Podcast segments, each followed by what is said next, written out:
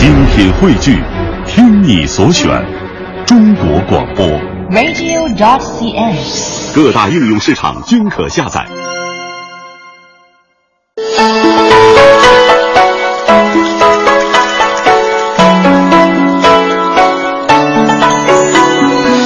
免费的课堂，轻松的环境，自由的时间。名师名师开讲。第一个界限呢，是它的烧造原料不同。陶是用粘土烧的，粘土随处可取，往深了一般的地方挖一挖，深一点有粘的，就黄土，有粘度的都可以烧成陶器。那么瓷器就不行，瓷器一定是有瓷土，最好的瓷土就是我们的高岭土，景德镇市的高岭土。第二点呢是烧结温度不同。嗯，一般陶器都是在一千度以下，除唐三彩，唐三彩一千一百度左右，但是瓷器要在一千二百度以上，烧结温度不同。再有呢，就是吸水率不同。我们都知道陶器是吸水的，但是瓷器是不吸水，几乎不吸水。再有就是一点是透光率，瓷器是在要求在一定的条件下是能够透光的。陶器无论什么条件，它都不会透过光线。那么中国人什么时候开始有瓷器的呢？我们在很早的时候，在商代就有原始的青瓷出现了，在商代就有了。真正意义的瓷器，科学上可以认定的瓷器呢，是在东汉，距今两千年。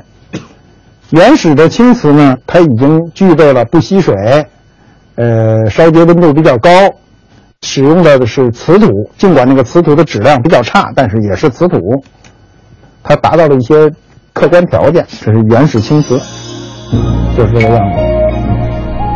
瓷器的产生对中华民族是一个划时代的一个贡献，这个贡献呢，就是我们说的连中国的名字都叫瓷器。中国瓷器早在宋朝年间就已经远销朝鲜、日本、越南，又经阿拉伯远销欧洲，给西方人留下了深刻印象，成了西方人认识中国的最早途径之一。从此，中国瓷器名声响遍全球，英语中的“中国”和瓷器，于是都被称作 China。既然瓷器如此风靡世界，那么它究竟有着怎样非同寻常的优点呢？瓷器的好处呢有很多，首先它的强度呃大于了陶器。那么在生产当中呢，它比较随心所欲，就是你想做成什么样子，基本上就是什么样子。那么瓷器还有一个更大的好处是什么呢？是它的原材料便宜。我们知道中国呢，早期的很多容器，尤其贵族使用的容器呢，用铜来制造的，成本非常高。那么汉代还有一种是贵族用的器皿呢，是漆器，成本也非常高。那么陶瓷改变了这个局面。那么再有一点呢，就是瓷器的这个原材料呢，相对来说，全国各地都可以找到。那么早期的瓷器呢，都是青瓷。那为什么早期的瓷器都是青瓷呢？一个很简单的事儿，就是里头含铁，含铁它就呈现青色。当时去不掉这个颜色。那么从科学角度上讲啊，白瓷、青瓷、黑瓷都是一种瓷，都叫青瓷。那么随着颜色的加深，就是含铁量的增高，含铁量越高，它就越黑，由绿变黑，达到一定程度，它就变成黑的了。那么把含铁量去掉，剪到剪得越干净，它就越白，就是这么一个过程。那么我们今天呢，使用瓷器的时候呢，有很多心理感受是不注意的，比如我们去赴一个宴会啊，大家都觉得杯盘都很漂亮，但是也没有什么太多的感觉，感觉还重要的还是今天吃的是什么。你使用什么杯盘不是很重要，但是古代有时候很重要，为什么呢？我们设想今天请你吃吃饭的这个人上的餐具都是黑的。你什么感受呢？但是你天天捧着一个黑碗吃饭，你会很沉重，这心里你老想我怎么了？我老捧着一个黑碗吃饭，对不对？所以我们在陶瓷在整个一个生产的过程中是一个摆脱黑暗的过程。汉代以后，瓷器就开始发展起来。我们刚才说了，东汉就有真正意义的瓷器出现了，那么陶器就迅速的退出了这个历史舞台，瓷器就迅速的崛起。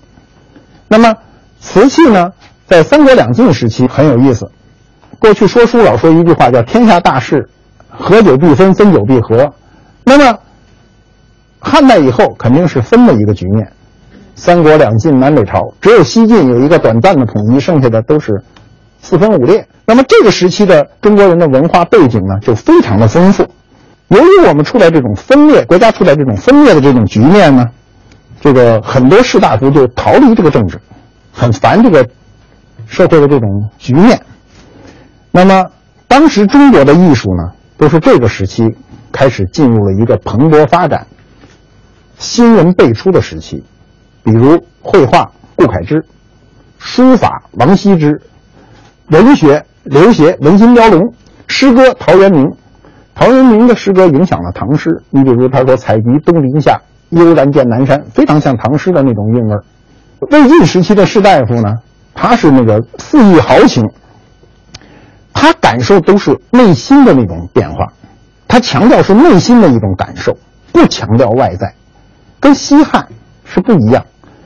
社会经济发达的时候，很多人强调的都是都是外在的。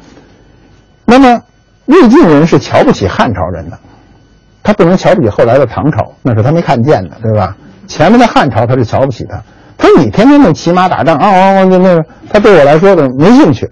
所以魏晋人都坐牛车，你注意看，他都是放缓生活节奏。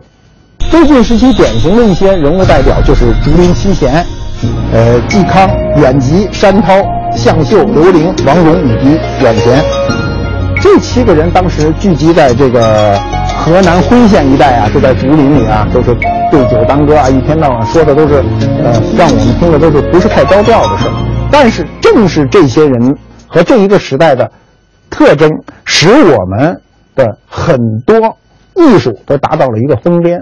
那么我们的风格呀、韵律呀、节奏啊。这些词汇都是这一个时期产生而广泛应用。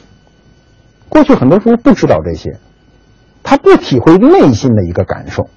这个内心的感受是我们在经济高速发展时期一个很容易被忽略的地方。那么，魏晋人呢，他由于饱尝这个东汉和三国这种战争之苦，所以他就要停下来享受生活。